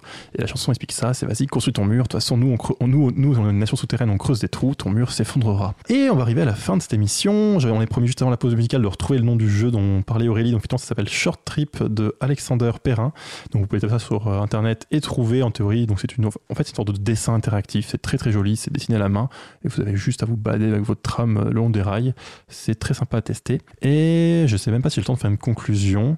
Euh, oui, on va avoir 50 secondes pour faire une conclusion. Attention, Euh, les jeux vidéo, on sait pas ce que c'est. On en parle beaucoup, on aime beaucoup ça, mais c'est vrai qu'en réalité, définir où ça s'arrête et où ça commence, c'est compliqué. Et de toute façon, ça n'a pas beaucoup d'intérêt. C'est-à-dire qu'en vrai, on reconnaît dans notre cœur ce qui en est ou pas. Et euh, l'intérêt, c'est d'en discuter parce que bah, ça reste des choses assez encore relativement mal connues et que je pense qu'on peut apporter un avis euh, qui est, j'espère, pertinent, mais finalement, être sûr précisément de lequel est un jeu ou pas, comme, comme on l'a dit tout à l'heure, ce qui compte, c'est que ce soit bien. Et finalement, s'il y a des, des- s'il y a des, du coup, je vais dire jeux, mais qui n'en sont pas, mais qui sont quand même des bons jeux qui n'en sont pas, c'est pas grave. Et c'est pour ça qu'on cherche à diversifier les opinions que l'on donne et qu'on cherche des invités. Je vois, je vois comme un reproche, en fait, qu'on n'a pas eu beaucoup d'invités récemment, mais on va passer au jeu de la semaine sans refaire nos remarques. Et puisque tu te la ramènes, tu vas faire le jeu de la semaine, toi. Ah zut, je n'étais pas prêt Oh là là Euh, du coup, comme jeu de la semaine, j'ai choisi Persona 3. Alors, j'ai choisi le 3 parce que c'est celui auquel j'ai joué, mais ce n'est pas le seul Persona de la série. Je crois Il y qu'on a eu le au... 1 et le 2 avant. Oui. Et je dirais même qu'on est au 5 en ce moment. Ah ouais. Euh, du coup, si, je, si les auditeurs sont enclins à vouloir essayer, je leur conseille plutôt d'aller voir les plus récents. Donc, euh, Persona 3 est un jeu développé par Atlus, avec des dessins de Shigeori Soejima et des musiques de Soji Meguro. Euh, donc, c'est un jeu qui est sorti en 2006 au Japon et en 2008 en France. C'est un jeu de la série des Shin Megami Tensei, qui veut dire réinca- réincarnation de la vraie déesse. Voilà, jusqu'à présent, j'ai donné toutes les données qui ne servent à rien parce qu'on s'en fout. Euh, et donc maintenant, pour parler un peu plus des détails du jeu, euh, c'est un jeu un peu bizarre où il y a plein plein de trucs à faire.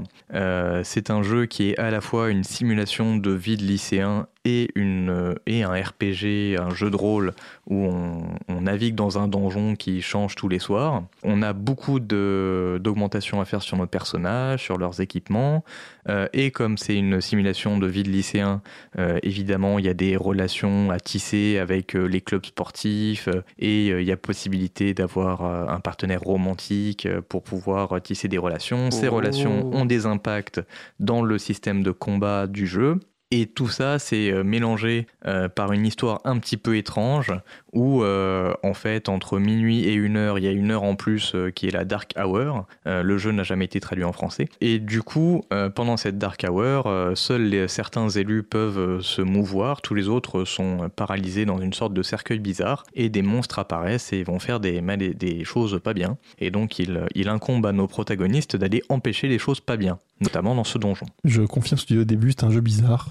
Je, je- Oui. je- jamais joué Oh. vraiment, mais j'admets quand tu résumes, ça reste structuré quand même dans l'histoire. T'as des, des, des, des, des héros anodins qui se retrouvent malgré eux dans. Alors après, ça s'appelle Persona parce que euh, pour pouvoir, enfin, une des, des compétences qu'ils utilisent pour combattre, outre leurs divers équipements et capacités martiales, ce sont les personas. Et les personas, ce sont des masques sociaux. Enfin, c'est le terme, ça vient d'un de je ne sais quel philosophe. hein. Et en gros, pour invoquer leur persona, ils utilisent ce qui, ce qui ne s'appelle pas des pistolets, mais ça a des formes de pistolets, ça fait des bruits de pistolets, et ils se le pointent sur la tempe.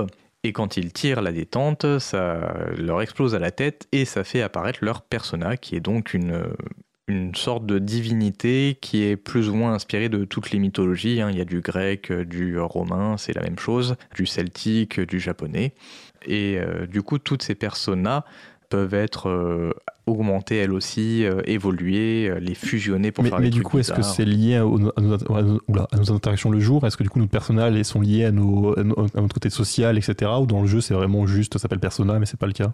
C'est un peu des deux. C'est-à-dire que euh, de base, chaque personnage jouable a sa propre persona qui est entre guillemets la sienne qui lui est dédiée. Euh, et en dehors de ça, il est possible d'en récupérer beaucoup plus. Et de, c'est, c'est un truc qui va assez profondément en termes de, de difficulté de gameplay.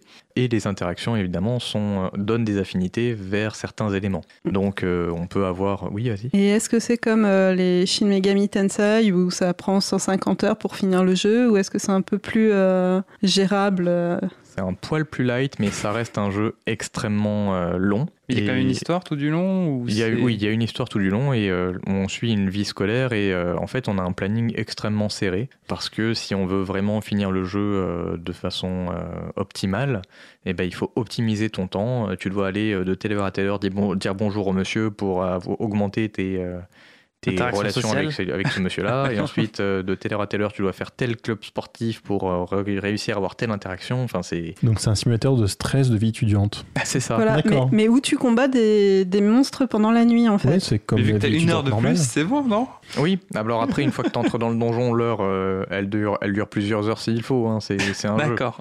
C'est c'est une heure extensible. C'est vraiment Euh, c'est de rester 24 heures sur le jeu. Si je ne m'abuse, c'est que sur console ces jeux-là?